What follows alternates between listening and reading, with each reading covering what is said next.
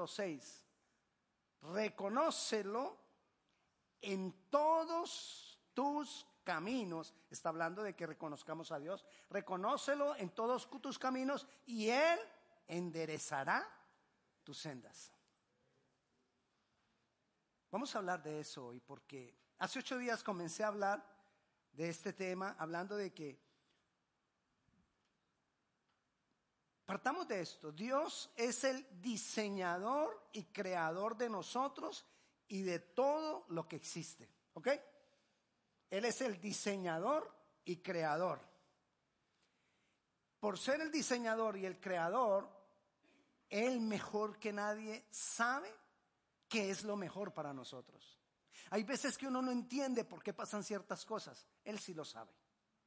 Hay veces que uno se da cuenta, después de que han acontecido las cosas, uno se da cuenta, ay sí, así era mejor. Él, no, él, lo sabe desde antes. Él es el diseñador y Él es el creador. Tengamos en cuenta algo de Él. Él no hace nada sin propósito. Todo lo que Él hace tiene un propósito. Y si Él nos hizo a nosotros, Él tiene un propósito con nosotros. Hacer la voluntad de Él nos va a llevar a cumplir el propósito que Él tiene con nosotros. ¿Cuál es la garantía para cumplir el propósito? Hacer su voluntad. ¿Cuál es la bendición de hacer su voluntad? Que vamos a cumplir el propósito. Pero como les decía hace ocho días, hacer la voluntad de Dios tiene sus enemigos. Hacer la voluntad de Dios tiene cosas que se oponen, cosas que nos detienen. Y hace ocho días comenzamos a hablar de uno de los enemigos de hacer la voluntad de Dios y hablamos de la autocompasión el domingo anterior. Y hablamos de la autocompasión y, y vimos cómo la autocompasión es la base de todas las justificaciones nuestras para hacer lo malo que hacemos. Todas nuestras justificaciones están basadas en autocompasión. No es que lo hice porque es que, y ahí sale el, pobrecito yo a relucir. Dios quiere que hagamos la voluntad de Él. Pero nuestras mayores oposiciones no están fuera. Nuestras mayores oposiciones no están en el camino. Nuestra mayor oposición para que nosotros hagamos la voluntad de Dios está dentro de nosotros. Ahí es donde están las dificultades más grandes. Y entonces, dentro de nosotros mismos son las victorias más grandes que podemos tener. La victoria más grande que yo puedo tener la tengo conmigo mismo. Y hoy hablaremos entonces de otro de los obstáculos, y es la independencia. Cuando nos independizamos de Dios, la independencia de Dios o la autodependencia. Es decir, cuando dependemos de nosotros mismos. La independencia de Dios es lo mismo que la ausencia de Dios. En mis actos, en cuatro cosas. En mis actos, en mis decisiones, en, mis motivaciones y en mis pensamientos. Actos, decisiones, motivaciones y pensamientos. Empieza al contrario del orden de que yo se los estoy diciendo. Primero comienza con pensamiento, luego la motivación para hacer algo, luego la decisión de hacerlo y luego termino, lo, termino haciendo lo que no debo hacer.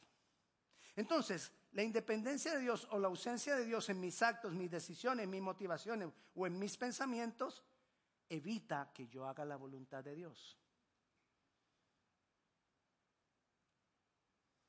La maldad. ¿Qué es la maldad? La maldad es lo que hay en mi corazón que me lleva a pecar. La maldad es lo que está en mi corazón que produce pecado o que produce el deseo de pecar. Pero la maldad es hija de la independencia de Dios. La maldad sale de la independencia de Dios.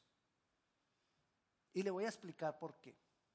Y aquí viene la respuesta para muchas personas que dicen, si Dios es bueno, ¿por qué creó la maldad?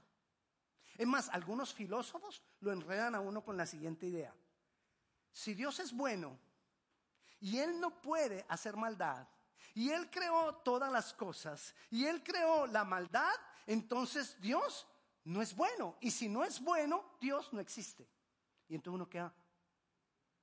Ah. Pero le quiero explicar lo siguiente. La maldad no fue creada por Dios. La maldad es el resultado de ausencia de Dios. Le voy a explicar lo siguiente. La oscuridad. La oscuridad no necesitó ser creada. Porque la oscuridad ¿qué es? Donde no hay. Entonces Dios ¿qué creó? La luz. Y donde no hay luz, lo llamamos oscuridad. Pero en realidad la oscuridad es ausencia de, de luz. Igual pasa con el frío. El frío no necesitó ser creado. El frío es ausencia de calor. Entonces Dios ¿qué creó? El sol. Para que nos diera calor. Y donde no hay sol, donde no hay calor, hay ausencia de calor, lo llamamos frío, pero eso no necesitó ser creado porque es ausencia de. Lo mismo pasa con la maldad. La maldad no necesitó ser creada. Las tinieblas, hablando de maldad, no necesitaron ser creadas porque la maldad es la ausencia de Dios. Donde no hay Dios, ¿qué hay? Maldad. Entonces la maldad no necesitó ser creada y la maldad es ausencia de Dios. ¿Y qué es ausencia de Dios? Independencia de Dios. Según eso, la maldad es hija de la independencia de Dios. La maldad es el resultado de la independencia de Dios. Comencemos desde el principio. Aparte de Jesucristo, sin, sin tener en cuenta en este pedacito a Jesucristo, las personas más maravillosas que han existido en el planeta fueron Adán y Eva antes de pecar. Aparte de Jesús, fueron las dos personas más maravillosas. Todo en ellos era maravilloso, todo en ellos era grandioso, hasta que Satanás tentó a Eva. Tentó a Eva para que pensara en independizarse de Dios. Esa fue la tentación seréis igual a Dios. No vas a necesitar de Él. Te puedes independizar de Él si comes de ese árbol. Y ella lo... Qué bueno. Y entonces ella fue y se lo dijo. ¿A quién? A Adán. Adán, ¿cómo te parece? Lo que me acabo de enterar. Nosotros, tú y yo, podemos ser iguales a Dios. Ya no lo vamos a necesitar. Ya no vamos a tener que encontrarnos con Él todos los días. Ya no vamos a tener que orar todos los días. Ya no vamos a tener que esperar a que Él venga para estar con Él. ¿De qué estaba siendo tentado Adán? Independizarse de Dios. Todo esto se malogró. Pero ahí no comenzó todo. Todo había comenzado, en, Adán no comenzó. ¿En quién comenzó antes de Adán? En Eva. ¿Y antes de Eva? En Satanás.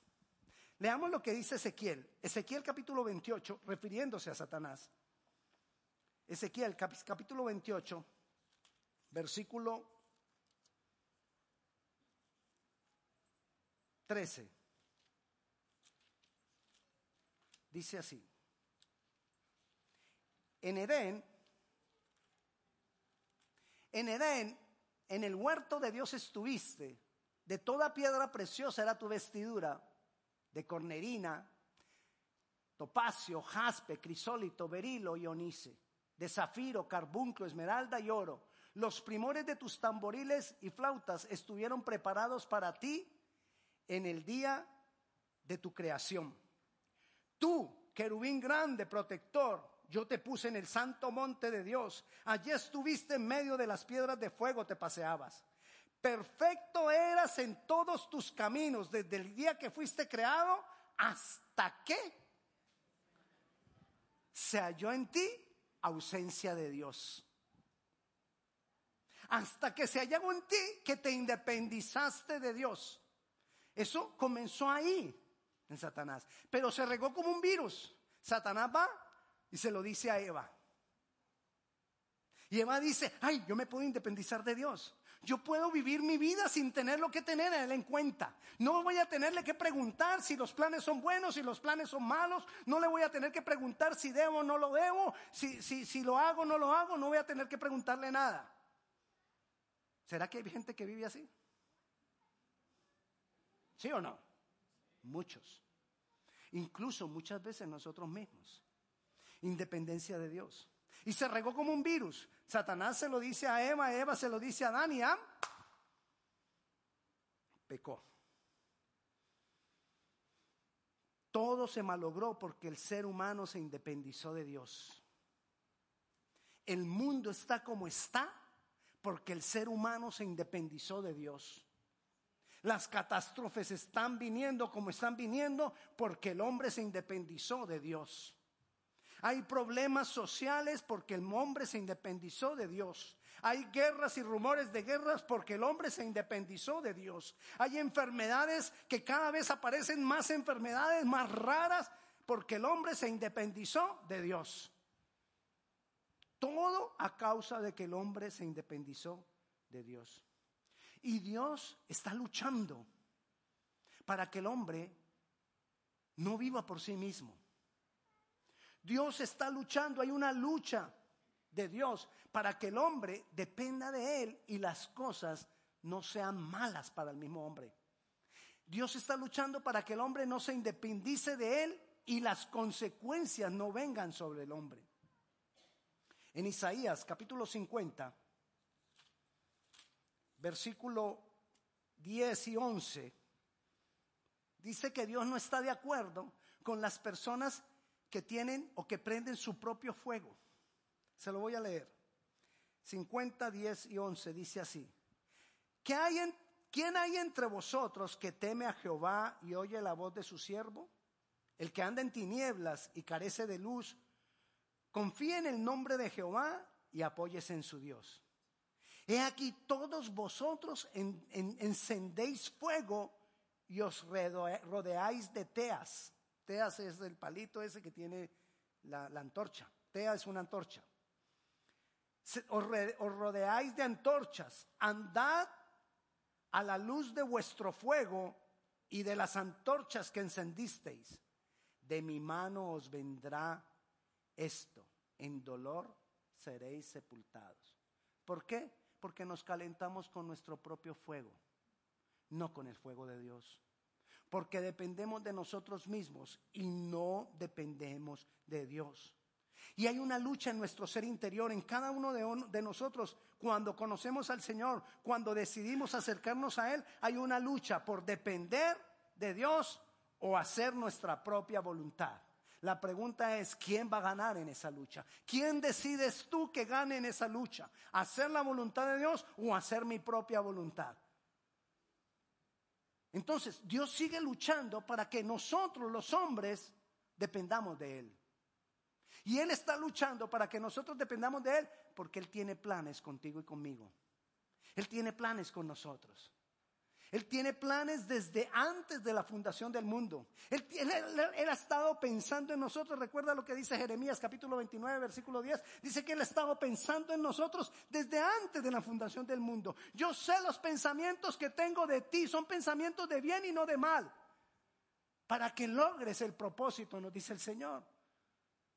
Entonces, Dios está luchando para que nosotros dependamos de Él, no por dominarnos sino porque nosotros podamos cumplir el propósito, porque Él tiene planes buenos, planes buenos de bien y no de mal con nosotros. Dios tiene buenos planes para con nosotros. ¿Cómo independizarnos nosotros de Dios? Es que a veces es hasta como contraproducente. ¿Cómo independizarnos de Dios si todo fue creado por Dios? El agua que tomamos, ¿de quién es? El aire que respiramos, ¿de quién es? El piso que pisamos, ¿de quién es? Todo es de Dios. ¿Cómo independizarnos de Dios? Está como aquellos científicos que un día le dijeron a Dios, no es que necesariamente haya ocurrido, porque es más, usted sabe que hay científicos que ni siquiera hablan con Dios. Pero unos científicos fueron y le dijeron a Dios, Ya hemos desarrollado tanto. Ya no hacemos clones, hacemos seres humanos. Ni siquiera son clones, ya sabemos hacer seres humanos. Y él dijo, ¿cómo así? Ya ustedes pueden hacer. Sí, ya podemos crear seres humanos, así como tú. ¿Tú qué hiciste? Cogiste polvo de la tierra y creaste al hombre. Bueno, nosotros podemos hacer lo mismo. Y Dios le dijo, ¿verdad ustedes pueden hacer lo mismo? sí, mira, voy a coger polvo de la tierra. Y Dios le dijo, ah, ah, ah, ese polvo lo creé yo. Crea tu propio polvo. Y comienza de ahí. ¿Entiende? A lo que voy. ¿Cómo independizarnos de Dios si todo lo que existe depende de Él? ¿Cómo independizarnos de Dios si donde nosotros vayamos vamos a encontrar algo que nos recuerda a Dios? Yo no sé si a usted le ha pasado. A mi esposa le pasa mucho. En un atardecer, en un amanecer, empezar a decir, ay, mira qué lindo es Dios, porque ve un amanecer y ese amanecer le recuerda que hay un creador. Pero cuando nosotros nos independizamos de Dios, nos volvemos desagradecidos e insensibles porque no le damos gracias a Dios por nada. Pero cuando nosotros dependemos de Dios, cualquier cosa nos recuerda al Creador. Hasta la lluvia nos recuerda al Creador. ¿A dónde, decía el salmista, ¿a dónde huiré de tu presencia? Si voy a los montes, ahí estás tú. Si voy a los valles, ahí estás tú. Si me voy al mar, ahí estás tú. ¿Qué es lo que está diciendo este hombre? ¿Dónde me puedo yo independizar de ti si todo me recuerda de que tú existes? ¿Cómo yo me voy a independizar de Dios si todo lo que existe me dice esto es del Creador? Nada de lo que nosotros tenemos es nuestro. Por eso nada nos vamos a llevar. Porque todo lo que nosotros tenemos es prestado. Hasta los hijos. Hasta nuestros hijos son prestados. Entonces, ¿qué nos vamos a llevar nosotros? Nada, todo le pertenece a Él. ¿Cómo independizarnos de Él? ¿Cómo ser desagradecidos? ¿Cómo ser insensibles? Si todo nos habla de Dios. Si todo nos habla de su presencia. Y Él quiere revelarnos su sabiduría y su conocimiento para que nosotros podamos hacer su voluntad. Pero esa sabiduría y ese conocimiento va a venir a nosotros única y exclusivamente si dependemos de Él. Entonces todo es una sola secuencia. Si yo dependo de Él, recibo sabiduría y conocimiento para hacer su voluntad. Y si hago su voluntad, cumplo el propósito. Pero si yo no dependo de Él, cada vez me vuelvo más y más insensible a Él. Y así está el mundo. El mundo cada día es más y más insensible. Insensible a Dios. Hay personas que no se atreverían a matar una hormiga, porque cómo matar una hormiga es malo. Pero son insensibles a veces esas mismas personas al creador de la hormiga. Hay a veces contraposición en lo que nosotros pensamos y hacemos. Dios es el diseñador y creador de nosotros mismos.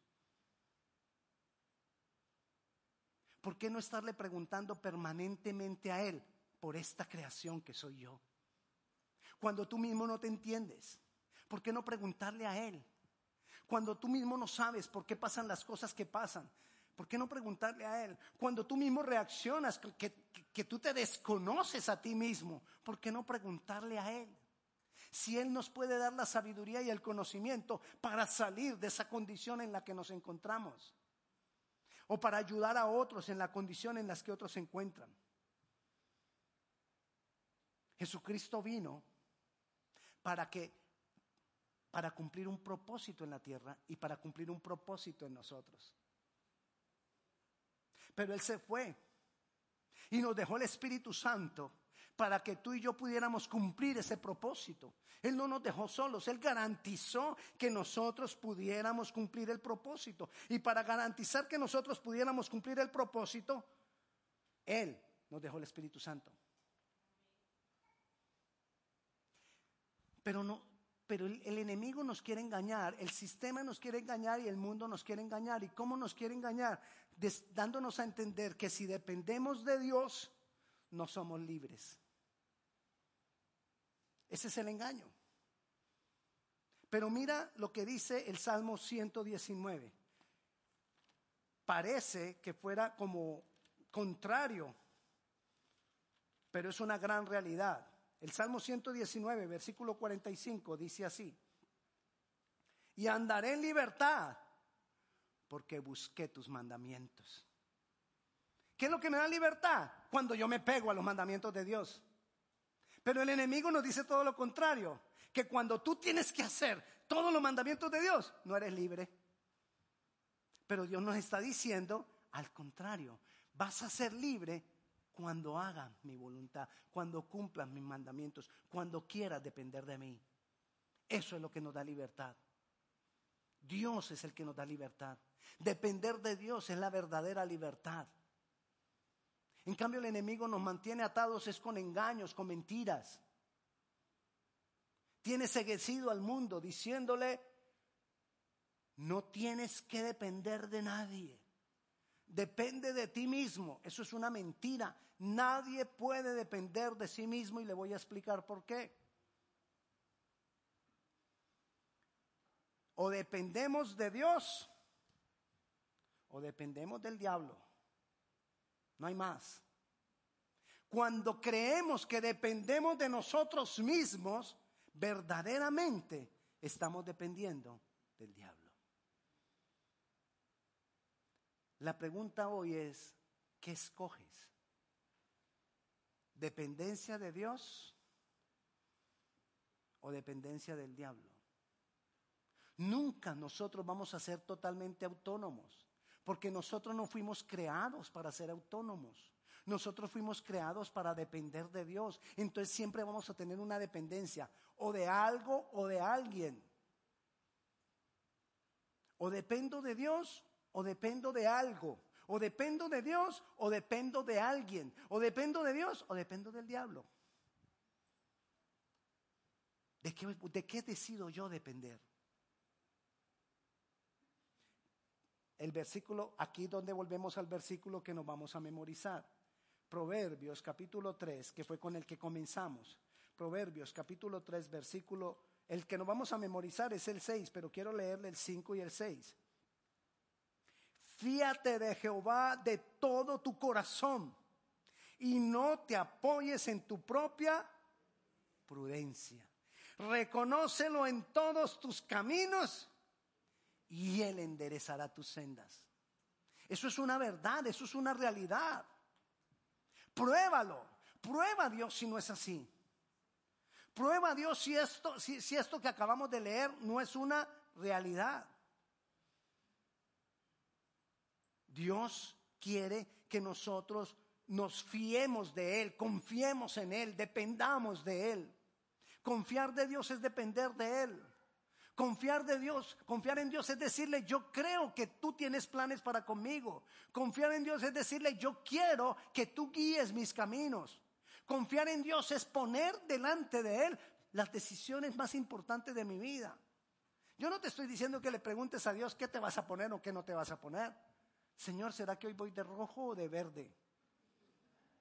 Yo tuve esa discusión esta mañana conmigo, entonces dije, pues me voy de rojo y de verde y ya. Pero las otras cosas que verdaderamente son importantes en mi vida, tengo que consultarlas con Dios. Aún cosas del diario vivir, pero no como, no del ejemplo que te estoy dando, sino de lugares donde voy, de cosas que yo escucho, de cosas que yo veo, de lo que me alimento, de qué alimenta mi, de qué, qué está alimentando mi vida. Ahí es donde se marca la dependencia de Dios. ¿A qué estoy yo apuntando? ¿Hacia dónde estoy yo mirando? Mira lo que dice el Salmo 121. ¿Hacia dónde estoy yo apuntando? Y dice así, alzaré mis ojos a los montes. ¿De dónde vendrá mi socorro? Mi socorro viene de Jehová, que hizo los cielos y la tierra. Es decir, yo he entendido que donde vaya, ahí voy a saber que Dios existe. Así me metiera en un submarino a las, a las profundidades más abajo del océano, aún ahí voy a darme cuenta que hay Dios. Donde me meta me daré cuenta que hay Dios. Entonces, ¿qué mejor voy a hacer? Alzaré mis ojos a los cielos. Dice Hebreos, puestos los ojos en Jesús, el autor, el creador, el diseñador de la fe. El autor y consumador de la fe. Puesto los ojos en Jesús, eso es lo que yo tengo que decidir, eso es lo que yo tengo que hacer. Eso es dependencia de Dios. Y entonces de ahí vendrá mi socorro. ¿Qué es crecer en Dios? Depender cada día más y más. Porque no es que, ay, el pastor, me gustó lo que dijo el pastor y dijo unas cosas buenas. Yo voy a depender de Dios y ya mañana todo cambió y dependes de Dios. No, no es así. Es un proceso. Es un proceso donde cada vez yo voy a depender un poco más, un poco más, un poco más. Y en la medida que tú vas dependiendo un poco más, otro poco más, otro poco más, ahí vas creciendo. Eso es crecer. Eso es crecer en Dios. Cada día depender un poco más. Cada día entregarle un área de mi ser. Después le entrego otro área. Después le voy entregando otro área. Y voy cada vez entregándole más y más de mí al Señor. Ahí es que crezco. Y ahí es que Dios se va a manifestar más y más en mi vida. Todo es un proceso. Todo en Dios es un proceso.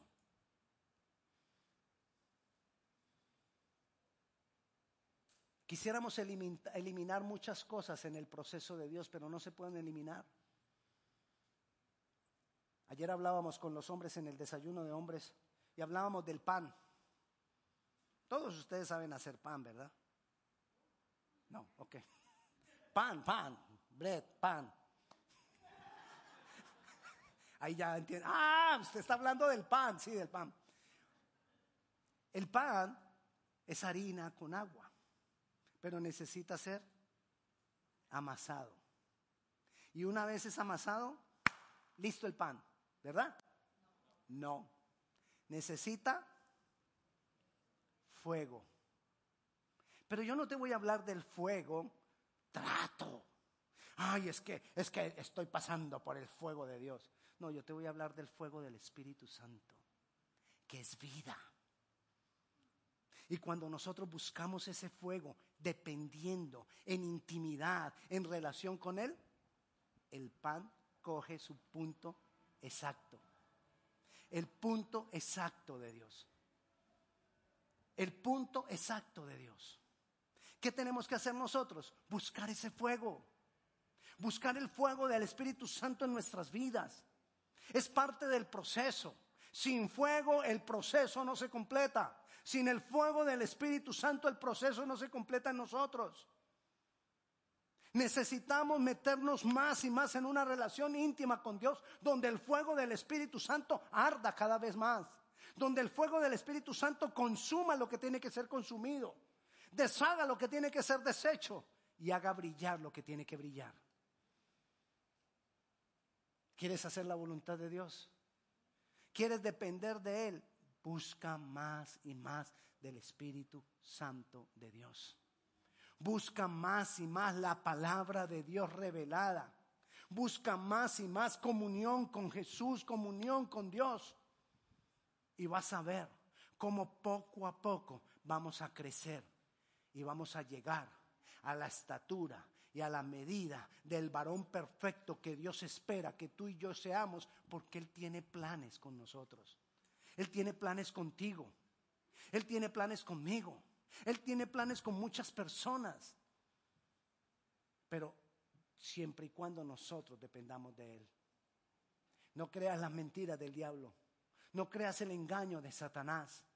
No creas que la libertad es ignorar a Dios. Antes, por el contrario, cuando recibimos sus mandamientos y queremos hacer su voluntad, es que somos verdaderamente libres. ¿A qué te invito esta tarde? A que tomemos decisiones de depender cada día más y más de Dios. Yo voy a invitar a que nos pongamos de pie.